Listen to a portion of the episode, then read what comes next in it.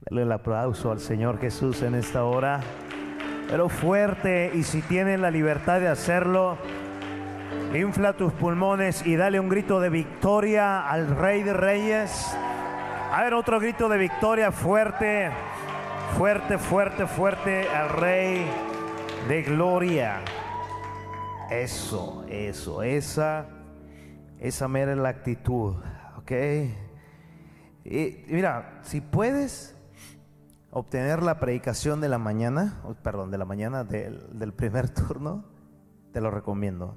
Eh, no está en YouTube, pero la puedes pedir ahí en sonido, ¿ok? Eh, nunca sale igual, aunque es el mismo mensaje, pero para tu buena noticia del segundo tiempo, siempre en el segundo tiempo hablamos más palabra de Dios de lo que hablamos en la mañana. Es muy probable que estos, esta semana vengan algunos cambios en el semáforo de la contingencia. Debes de estar atento a las noticias que te puedo dar a través de mi Facebook, a través de la página oficial de Casa eh, de Bendición, ahí en Facebook. ¿Ok? También, eh, eh, bueno, quiero entrar directo al, tema. Sé que te va a bendecir muchísimo. Saludamos un aplauso a todos los que están allá en sus casas, conectados, que están recuperándose de alguna enfermedad respiratoria. Oramos por los que están allá, los adultos mayores, los niños. Esperamos edificar su vida en esta hermosa tarde del sábado 16. También quiero tomar tiempo para que eh, orar por mi hija, ella cuando está ocupada ahorita, está ocupada ya con Mackenzie, pero queremos orar por ella hoy, gracias y por la gracia de Dios está cumpliendo, 20, imagínense, 24 años de edad. ¿Cuántos dan gloria a Dios por la vida de mi hija, la primogénita Devani? Que Dios la bendiga, que Dios te siga sorprendiendo en este año y tú capturando cada vez el amor de Dios. Levanta tu mano y dile al Señor, habla a mi vida en este día. Dile, háblame Espíritu Santo a través de tu palabra.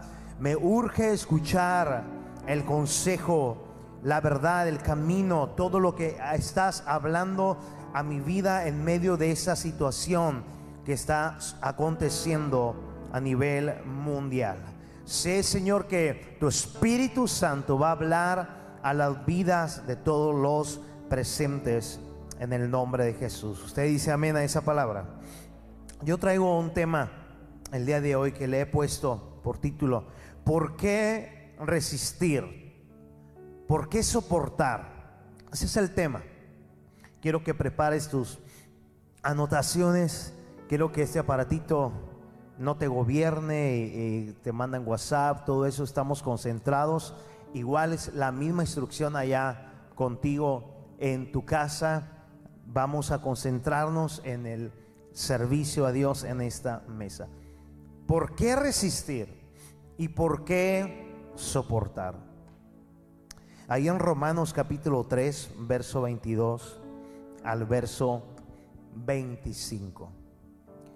La justicia de Dios viene por medio de la fe en Jesucristo para todos los que creen en Él, porque no hay diferencia, por cuanto todos pecaron y están destituidos de la gloria de Dios, siendo justificados gratuitamente por gracia, mediante la redención que es en Cristo Jesús, a quien Dios puso por propiciación, por medio de la fe en su sangre, para manifestar su justicia a causa de haber pasado por alto en su paciencia los pecados pasados. Qué pasaje tan poderoso.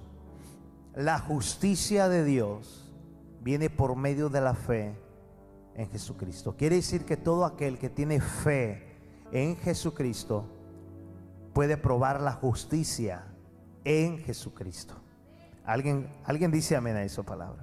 Ahora, bajo este pasaje, quiero retomar un poquito sobre fundamentos que nos van a llevar hacia donde Dios se quiere instalar hoy, 16 de enero. En primer lugar, el hombre al pecar, necia y tontamente le otorga todos los derechos que Dios le había dado a su enemigo. Todos.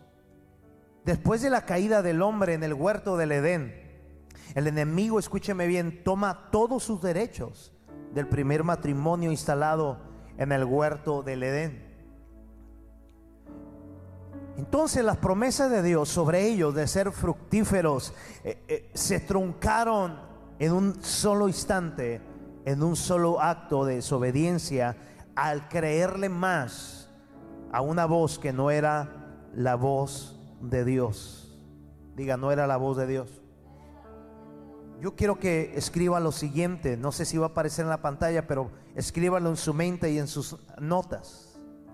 Voces te acercan más al cumplimiento de Dios o te pueden alejar de sus propósitos. Grite conmigo, voces. Una vez más, ahí en su casa, aquí una, dos, tres, voces. Ahora, las voces que escuchamos son tan determinantes para nuestro desarrollo o para el retroceso en nuestra fe en Jesús. Note bien, son instalados en el huerto del Edén para gobernar todo lo creado, para tener comunión con el Creador. Y un solo acto de desobediencia, a través de escuchar otra voz que no era la voz autorizada de Dios, ellos le otorgaron todos los derechos a su enemigo. La buena noticia de eso, amada casa, y espero que se goce, es que Jesús vino a rescatar lo que se había perdido. ¿Cuántos se alegran por esa buena noticia? Dije que Jesús vino a rescatar lo que se había perdido. ¿Qué es lo que se había perdido, pastor? Escúcheme bien. Jesús vino a ofrecerse en pago, en expiación por todos los pecados, ofreciéndose una vez y para siempre. ¿Sabe por qué? Porque Jesús no iba a fallar y nunca te va a fallar, ni a ti ni a mí. Él es el Cordero sin mancha, el Cordero perfecto, la ofrenda excelente del Padre. Lo que se había perdido era la naturaleza, la identidad divina con la que ellos venían creados. Diga naturaleza caída. Por lo pronto el propósito de Dios al crear al hombre solo fue estar relacionados con Él a cada instante. Grite conmigo, Dios me quiere instalado con Él. Él nos quiere con Él a cada instante. Esa fue parte de su eh, ambición correcta, de su anhelo correcto al plantar al hombre y a la mujer en el huerto del Edén. Hubo una naturaleza que se perdió, una identidad, diga identidad perdida. Entonces ellos al estar relacionados con Dios, ellos iban a vivir siempre plenos, fructíferos. Iban a, vivir para siempre, con una fe siempre en marcha, con una fe que siempre iba a estar en avanzada y nunca estancada. Jesús, cuando viene a humanarse, Filipenses capítulo 2 y Juan capítulo 1, dice que en él estaba la vida, se había producido muerte en el Edén. En él estaba la vida. Entonces Jesús, a los que le reciben a él, les dio los derechos, escúchame, no de ser creación, sino los derechos de ser llamados hijos de Dios. Entonces la, la naturaleza que estaba caída y lo que estaba perdido, grítelo y gócese, es recuperada en justicia a través de la sangre de Dios. Yo no sé si estás entendiendo, pero quiero ir adelante.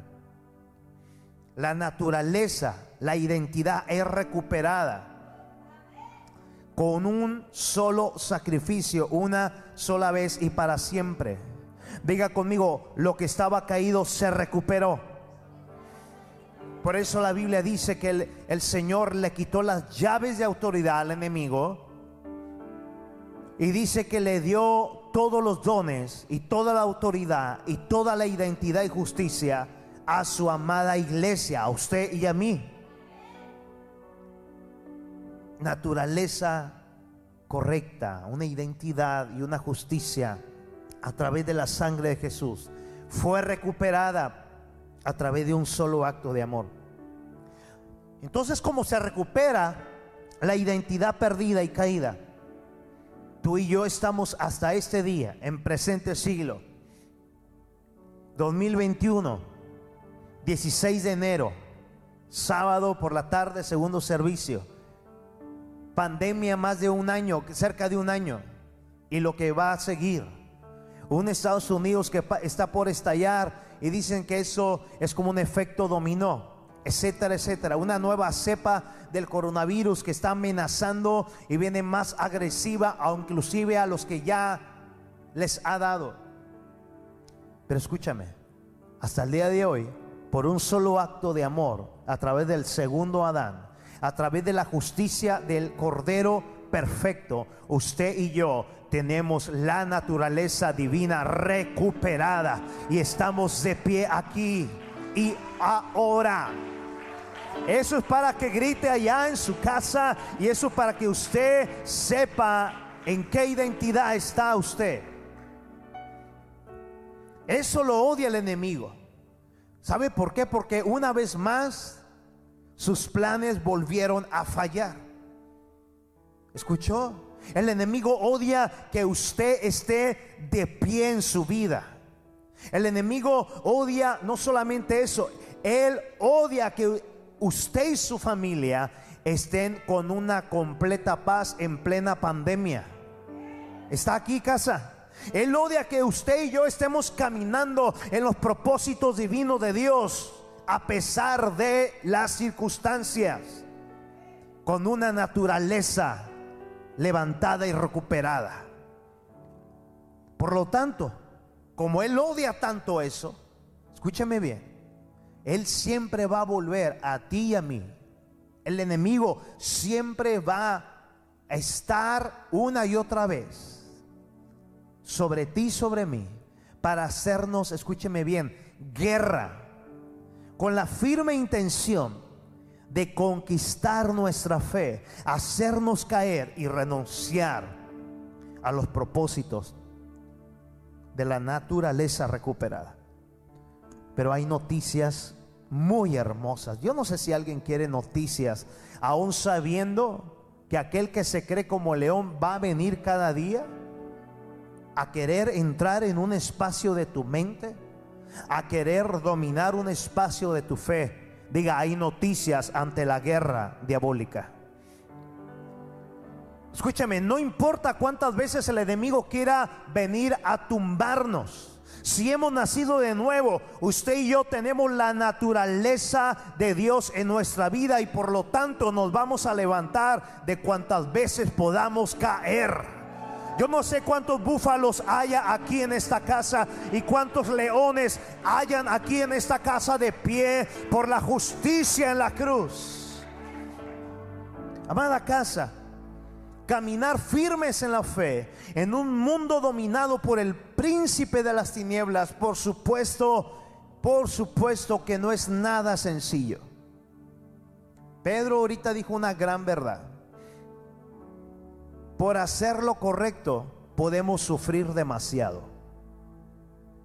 A ver, dígalo conmigo. Por hacer lo correcto podemos sufrir demasiado. Por eso el mensaje es, ¿por qué resistir y soportar? ¿Por qué? Casi siempre, siempre por hacer lo correcto en Dios, vamos a sufrir algunas causas, pero al final del proceso valió la pena ese padecimiento. ¿Estás aquí?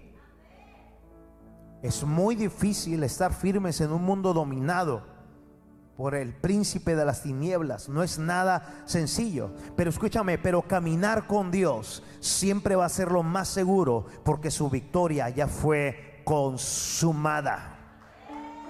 Escúchame, Él no te va a dar la victoria. La victoria ya fue consumada. Él no te va a librar. Donde está el Espíritu de Dios, allí hay libertad. ¿Sabes qué es la palabra? Uno de los significados de la Real Academia Española de esta palabra consumada es que está acreditada. La sangre de Jesús nos garantizó la victoria y nos acredita a través que la cruz está sola y la tumba está sola, pero nuestra fe está rebosando de la plenitud de Jesucristo. Él dijo, en el mundo van a tener aflicciones, pero no tengas miedo, yo ya vencí el mundo. Hey, escúchame, diga conmigo, Dios no me va a dar la victoria él ya venció al mundo.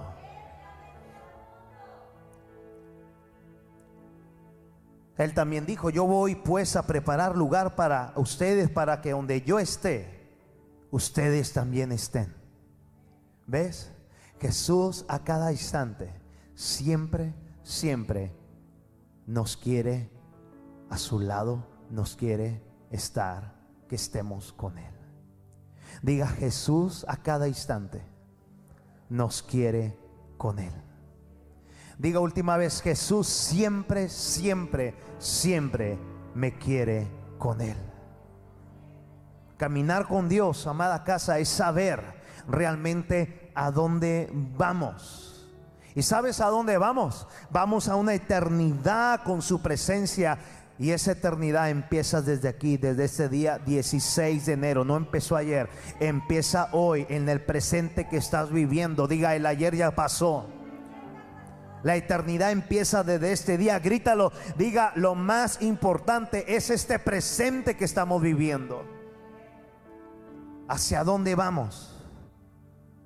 Si estás caminando con Dios, tú sabes muy bien hacia dónde estás dirigiendo tus pasos. Amada casa, caminar con Dios, por supuesto que no es nada sencillo, porque Él siempre te va a pedir, niégate a ti mismo. ¿Estás aquí? Él siempre te va a decir, me quieres seguir, niégate a ti mismo, toma tu cruz y sígueme. ¿Cuántos quieren seguir a Jesús? Con Dios siempre van a ser las cosas más seguras. Las cosas siempre van a ser más hermosas y sobre todo es lo más inteligente que podemos hacer.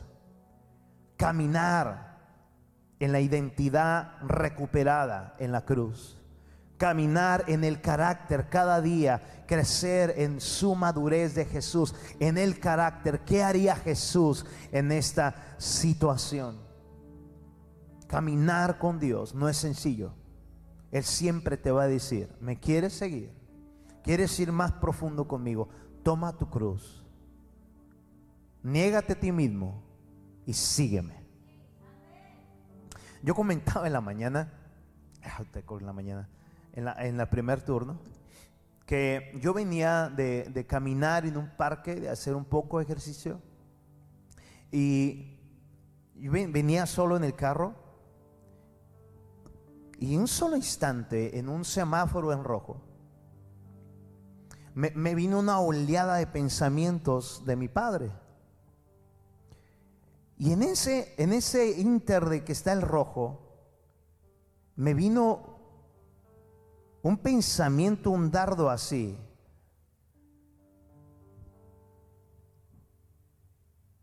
Que dice, Tú eres la tristeza de mis ojos. Y yo dije, ¿qué estoy haciendo? Inclusive yo dije, a ver hasta dónde aguanto la rolita ese del profeta. Juanga. A ver hasta dónde lo aguanto. Y no llegué ni a la primera estrofa. Cuando yo dije, primero el Señor me habló con esta palabra niégate a ti mismo y avanza en la carrera. Escúchame, diga, seguir a Jesús es lo más inteligente que podemos hacer. Tenemos que ir despojados, tenemos que ir livianos, porque la carrera es dura, porque la carrera requiere de velocidad y resistencia también, y hay una meta que nos espera, que es Jesucristo. Yo dije, ¿qué, estoy haciendo? O sea, ¿qué estoy haciendo? Y la quité inmediatamente. Siguió, cambió el semáforo en verde y me topo con otro semáforo. Y dije, tengo que cambiar la atmósfera en mi carro. Tengo que cambiar eh, ese dardo que, que vino. Ahora, la canción es mala, es una canción muy hermosa, muy bonita. Pero no era el momento que yo la quería haber escuchado. Y en el otro semáforo, que también duró algo, yo dije, quiero, quiero poner, o sea, quiero cambiar atmósfera, quiero cambiar ambiente. ¿Ves? Diga, tenemos que aprender a cambiar ambientes. Y diga, tengo que aprender ya a orar en la gloria presente. Porque les decía que estamos ministrando gente que ni siquiera es de casa, pero es del reino. Algunos son del ministerio, otros son doctores, pero tenemos que aprender a orar. Dile al Señor que me libre, Pastor Lalo. Te hago una pregunta. ¿Ustedes creen que Dios quiere tener a alguien atado? Hola. Pero hasta los mismos creyentes de años dice, ayúdame, dile a Dios que me sane. Dios te quiere sanar. Por supuesto. Dile a Dios que me traiga completa paz porque eh, eh, no, no soy libre yo le digo, hey, blinda tus pensamientos del amor de Dios. Pídele a Dios que me los blinde. No, no, Dios no puede pensar por ti. Él ya hizo lo que tenía que hacer. Él ya resucitó para llenar tu corazón. La cuestión es, ¿qué decides hacer? Ahí en el hospital, ahí en la cama, ahí en tu casa. Blinda tus pensamientos. Levante sus notas, por favor diga estas notas diarias, estas notas de cada servicio, diga, me pueden salvar la vida. Es vida tus huesos, es vida tu espíritu, pero tienes que blindar tus pensamientos. Tienes que aprender a cambiar atmósferas. No meterte y no querer luchar en el terreno del enemigo.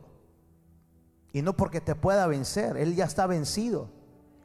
Dice la palabra que Él dejó al enemigo debajo de nuestros pies. La cuestión es que nosotros nos torturamos solos. Diga, tenemos que aprender a transformar ambiente. En el siguiente semáforo, yo le planeé a, a, una plataforma donde cayera y mira cómo me respondió el Señor. Dale, dale dos. Ahí dos. Dos. Corre, se me va la paloma. Fíjate, en el siguiente semáforo, ¿cómo, cómo era del Espíritu? Si alguien pide, aún conociendo a Dios, ora por libertad, cambia ambientes. ¿Y en qué espíritu estás? Donde está el Espíritu de Dios, allí hay libertad. Otra vez, donde está el Espíritu de Dios, allí hay libertad. La cuestión es qué espíritu tienes. ¿Qué, estás viendo? ¿Qué estás oyendo? ¿De qué estás alimentando tu oído? ¿De qué estás alimentando tu vista? Hey, todo entra por el oír y todo entra por lo que vemos. Cambia ambientes. Hace tiempo, ya varios años en un funeral que fui a, a llevar palabra y a llevar abrazos cuando nos podíamos abrazar, qué cosas. Y me dicen, pastor, contratamos unos músicos, un mariachi, le digo, pues, qué padre. Dice, ¿algún consejo que nos dé? Le digo, mira, me lo estás pidiendo, te lo voy a dar. Si van a cantar canciones que sabes que la gente se va a desmayar, aquí no hay catcher. Se van a desmayar y va a ser un descontrol. Y fue lo primero que hicieron. Diga, tengo que aprender a cambiar ambientes. En el siguiente semáforo el Señor me habló con esto, con la, con la canción que puse. Yo quiero más de ti. Levanta tu mano. Y habitar en tu presencia. Y mira lo que dice. Menguar para que crezcas tú. ¿Qué me dijo el Señor? ¿Ah? Mengua. Es la única manera que mi espíritu puede crecer en tu circunstancia. Lo vuelvo a repetir. ¿Cuántos quieren seguir creciendo en medio de la pandemia en la carrera de la fe?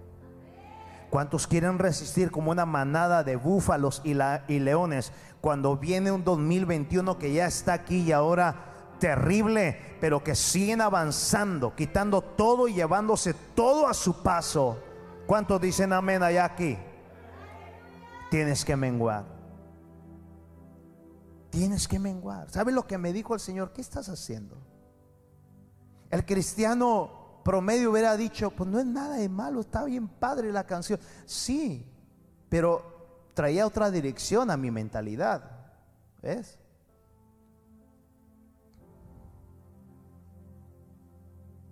Diga conmigo, el miedo no anda en burro, anda en una fe descuidada.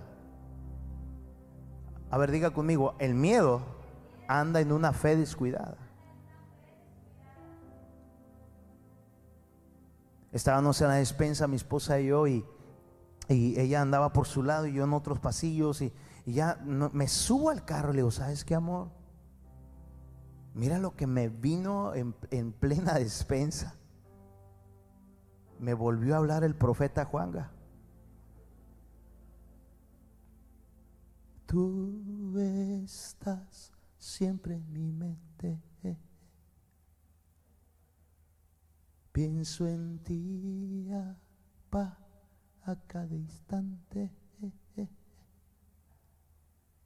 ¿Cómo quieres tú que te olvides si estás tú?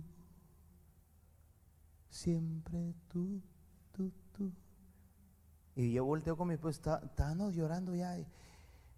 diga, tenemos que aprender a cambiar atmósferas. Ahora, la canción es mala.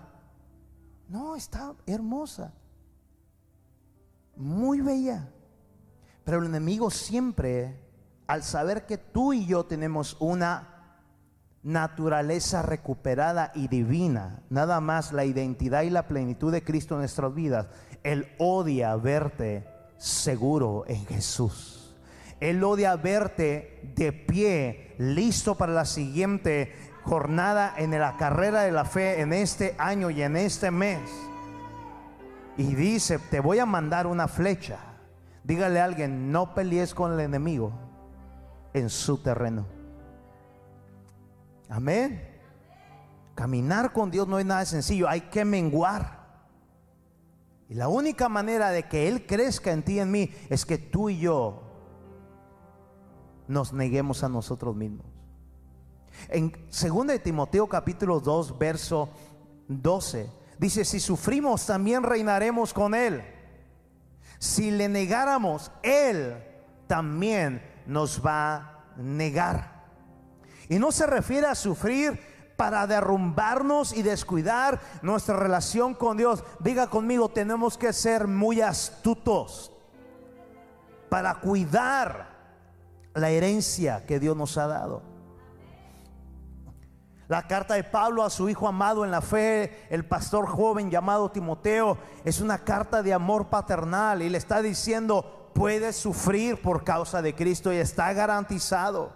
Si sufrimos, tú tienes la garantía que sufriendo, pero por hacer lo correcto, vas a reinar con Él.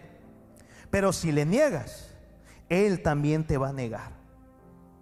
Y esto, esta palabra se refiere a que no nos vamos a derrumbar y no nos vamos y no vamos a descuidar nuestra relación con Dios. Vamos, diga conmigo, no vamos a descuidar nuestra relación con Dios. Esa palabra sufrir en el original tiene que ver con resistir, con aguantar alegre. Diga aguantar alegre. Es estar esperanzado, constancia, paciencia, perseverancia. Y escucha esto, quedarse abajo o atrás de. Diga quedarse abajo o atrás de. Y esa palabra, quedarse abajo o atrás de, es como estar bajo sus alas, bajo su cobertura, en medio de una lluvia. en medio de un ataque. Todo sufrimiento, diga, todo sufrimiento bajo sus alas se consuela y se disipa. Alguien diga amén. ¿Te viene a la mente el Salmo 91? El que habita al abrigo, es decir, bajo cobertura, quedarse abajo, detrás de, morará bajo la sombra del omnipotente. Cuando habla de permanecer, te viene Juan 15, 7. Si permaneces en mí, mis palabras permanecen en vosotros, pídame todo lo que quieran y les será concedido. Cuando habla de quedarse, habla de permanecer y estar firmes en su presencia, me viene a la memoria el Salmo 46, verso 10. Estén quietos y conozcan que yo soy Dios, yo seré exaltado entre las naciones, enaltecido seré en la tierra. Jehová de los ejércitos está con nosotros. Nuestro refugio es el Dios de Jacob. Que alguien diga amén. Así es. Sufrir para reinar. Pablo sabía lo que le estaba diciendo a su verdadero hijo en la fe llamado Timoteo permanecer para madurar y fructificar, resistir para vencer. Todas esas cosas, amada casa, forman parte del carácter que se desarrolla en la vida de los hijos de Dios a través de ir conociendo día tras día más y más de la plenitud de Jesús. Levanta tu mano y dile, Señor, yo quiero menguar y negarme a mí mismo para crecer más en tu amor, en tu carácter. Dale un aplauso a Jesús con todo tu corazón.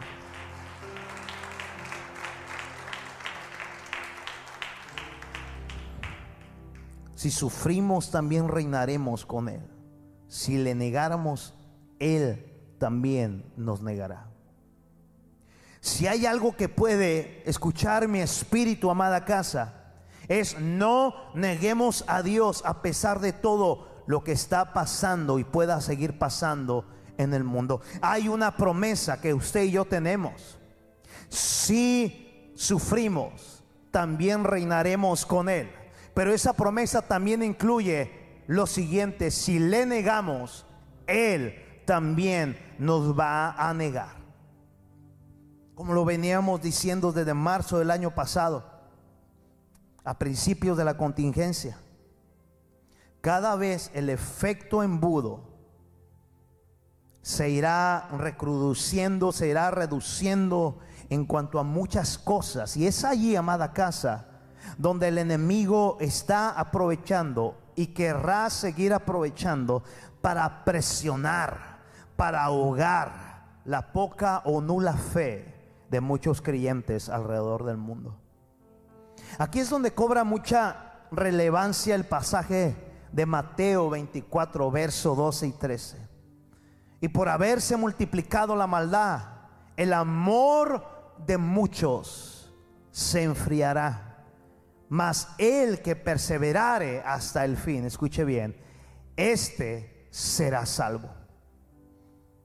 Amada casa, con todo el tiempo que lleva la pandemia, y lo temprano que va de este año, 16 días, Dios me dijo que te preguntara lo siguiente. ¿Quién es Cristo para ti en este presente era? Jesús le dijo a los discípulos, ¿quién dice la gente que soy yo? Y ustedes, ¿quién dicen que soy yo? Y Dios me dijo que te dijera, ¿cómo está tu fe al día de hoy? al 16 de enero en medio de tantas malas noticias. ¿Sabes? Porque este eh, eh, eh, efecto embudo tal parece que quiere hacer la, la fe en Jesús como que Jesús ya no hace nada. Como que Jesús ya no opera milagros. Como que Jesús ya no escucha oraciones. Diga conmigo, donde está el Espíritu de Dios, allí hay libertad.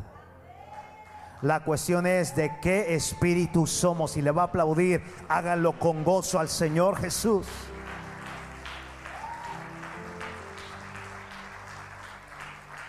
¿Cómo está tu fe en Cristo hoy en día? 16 de enero. ¿Qué tan plantado estás hoy en día en tu casa espiritual, donde sea que te congregues, de donde sea que puedas estar escuchando, en tiempo y en forma, ya sea de una manera de transmisión o ya sea de una manera presencial según sea tu país o estado o ciudad?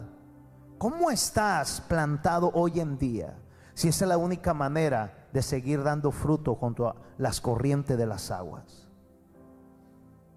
¿Estás realmente sabiendo ser iglesia?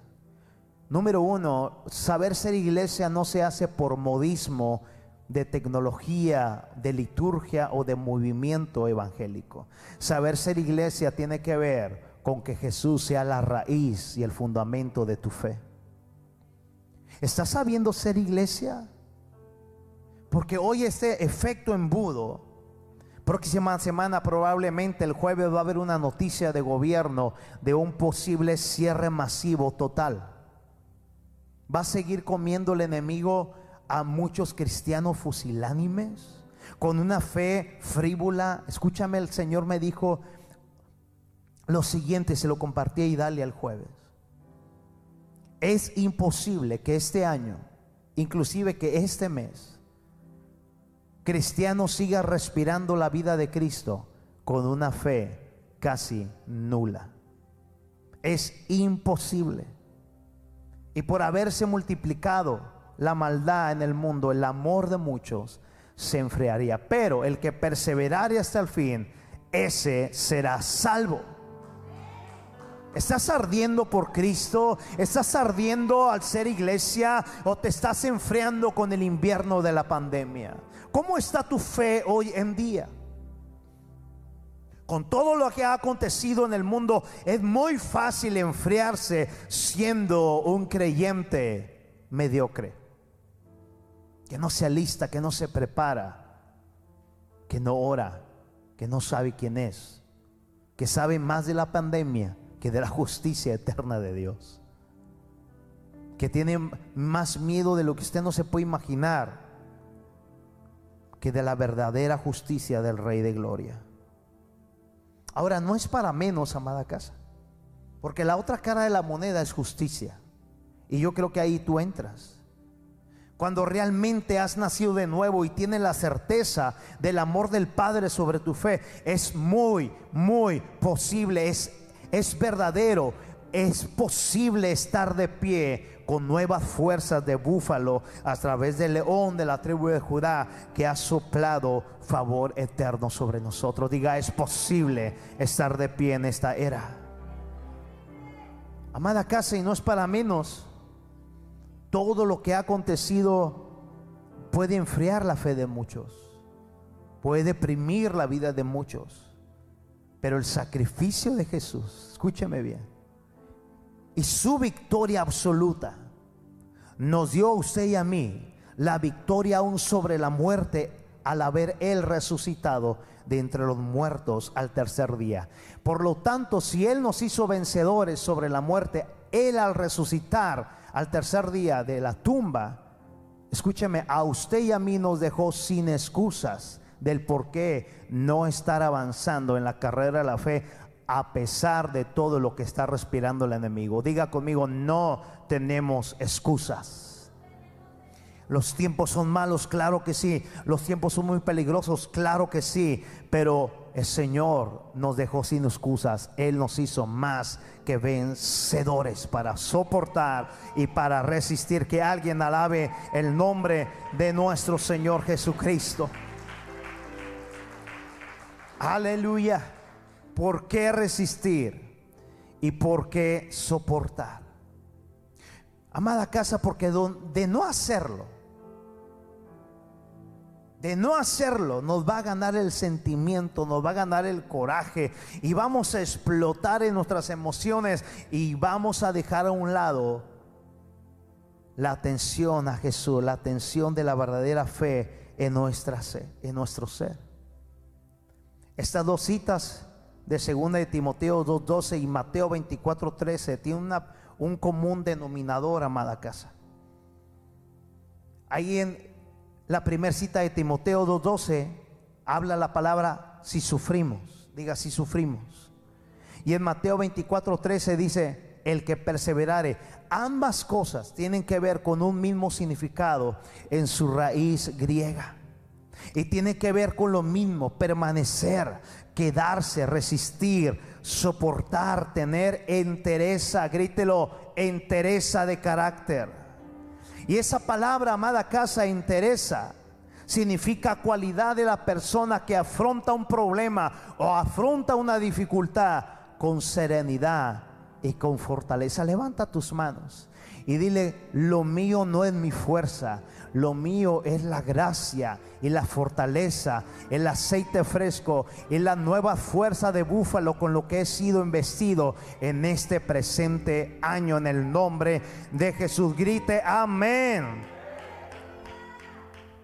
Segunda de Corintios capítulo 1, verso 6 dice, pero si somos atribulados, es para vuestra consolación y salvación. O si somos consolados, es para vuestra consolación y salvación, la cual se opera en el sufrir las mismas aflicciones que nosotros también padecemos.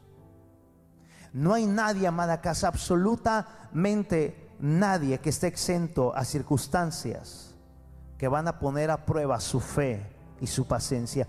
Todos lo hemos pasado, todos las van a pasar de una o de otra manera.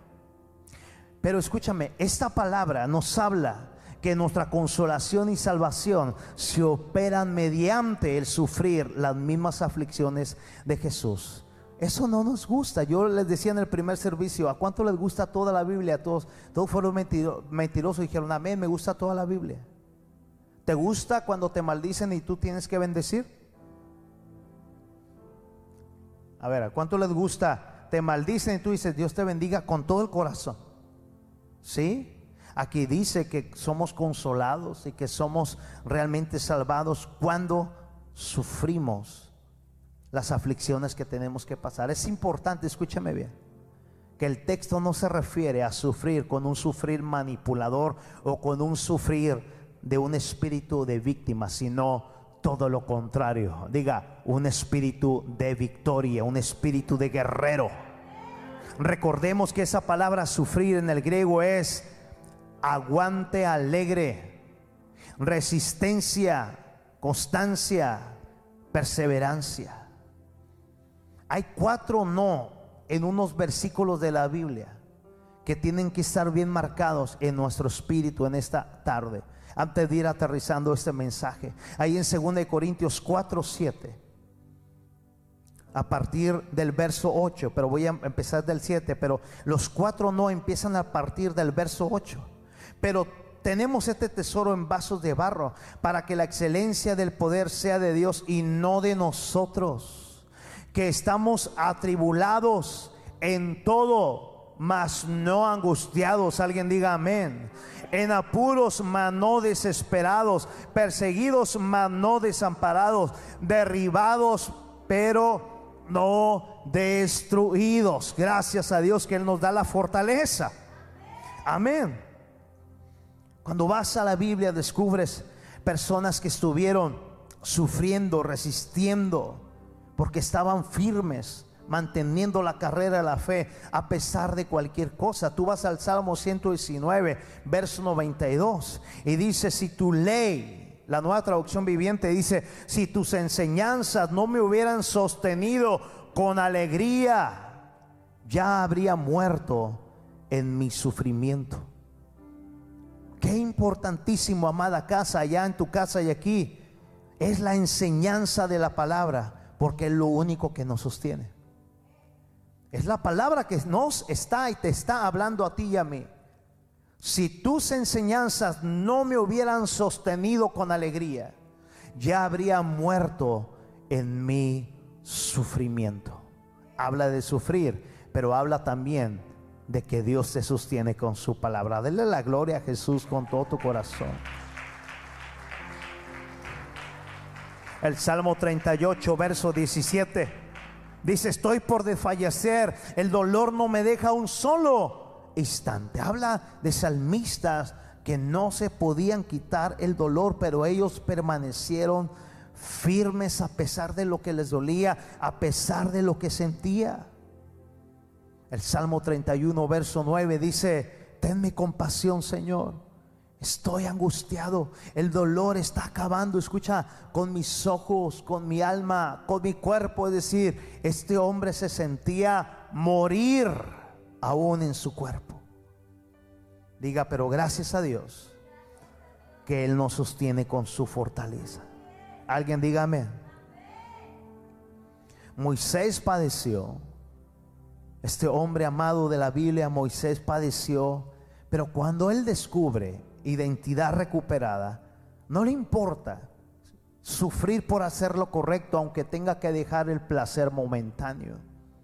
Y dice la escritura en Hebreos 11:25, escogiendo antes ser maltratado con el pueblo de Dios que gozar de los deleites temporales del pecado teniendo por mayores, levanta tu mano y léelo conmigo, verso 26, 1, 2, 3, teniendo por mayores riquezas el vituperio de Cristo que los tesoros de los egipcios, por porque tenía puesta la mirada en el galardón.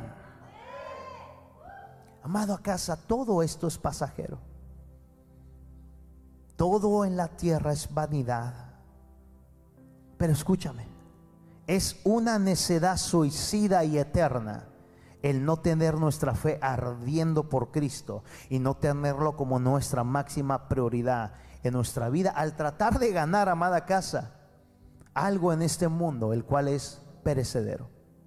La semana pasada vimos cómo el hombre rico, cuando murió, le estaba pidiendo a Abraham que mandara a Lázaro a mojar con la punta de su lengua porque tenía sed en el lugar de tormento y le dijo, mientras tú estabas vivo, tú tenías todo lo que te propusiste. ¿Ves? Aún sin Dios puedes tener todo lo que quieras, menos una cosa, la vida eterna. Dije que la vida eterna. Por eso es una necedad enfocarnos tanto en el mundo y descuidar tanto la fe que nos hace libres y nos da libre acceso a la vida eterna. ¿Por qué resistir, amada casa, en un mundo tan doliente? Diga conmigo, porque es lo mejor que puedo hacer. Diga, yo tengo que resistir, porque hay una meta que me espera. Diga, esa meta es Jesucristo. Alguien grite amén. Esa meta es Jesucristo. Mm. Esa meta es Jesucristo. Ahí en Romanos 8, 18. Dice que, pues tengo por cierto que las aflicciones del tiempo presente no son comparables con la gloria venidera que nosotros ha de manifestarse porque el anhelo ardiente de la creación es el aguardar la manifestación de los hijos de Dios. Levanta tu mano y recibe esta palabra. El Señor me dijo que te dijera que hay una gloria venidera que desea manifestarse en tu casa. No te rindas. Soporta porque lo que puedas estar batallando, sufriendo, doliéndote ahora mismo no es nada comparable con la gloria venidera que ha de manifestarse si resistes y soportas. ¿Alguien lo cree? Resiste. Es decir, amada casa, no podemos negar que hay situaciones, las hay, que nos aquejan, que nos estorban, que nos duelen, pero hay una gloria que está por manifestarse en ti y en mí y está a muy poco tiempo de suceder. El rapto de la iglesia, amado, casa, está a un muy abrir de cerrar de ojos, a muy poco tiempo. La iglesia tiene que estar despierta. Alguien diga amén, despierta. Se nos dijo el 2021 nos va a ser concedida fuerza, bendición y paz sobrenatural. Yo no sé si tú lo estás viviendo, pero yo lo estoy abrazando. Esa fuerza de Dios, esa bendición de Dios, esa paz sobrenatural y esa gloria revelada en tiempos de pandemia. 2021 tiene que ser un despertar en cada hogar en el fuego del Espíritu Santo. Sí o sí. ¿Usted cree esa palabra? Póngase de pie, por favor. ¿Por qué tengo que resistir? Porque hay una meta. Y esa meta es Jesucristo. Lo vuelvo a repetir, esa meta es Jesucristo. Siempre cada día van a traer sus propios afanes, sus propias pruebas, las cuales siempre van a intentar sacarnos de esa meta, pero tú tienes que resistir y tienes que soportar.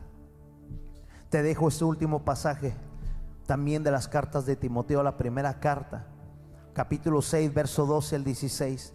Pelea la buena batalla de la fe. Resiste pelea la buena batalla de la fe, echa mano de la vida eterna a la cual asimismo fuiste llamado, habiendo hecho la buena profesión delante de muchos testigos.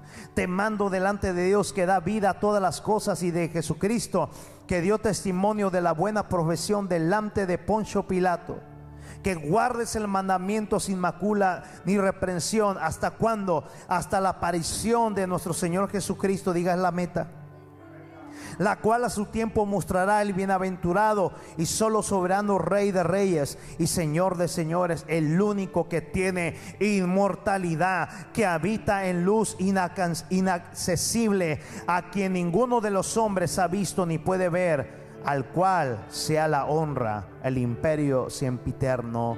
Amén y amén. Resiste, soporta. Cristo es la meta de la gloria a Jesús con todo tu corazón. Gracias, vamos a darle la gloria a Jesús.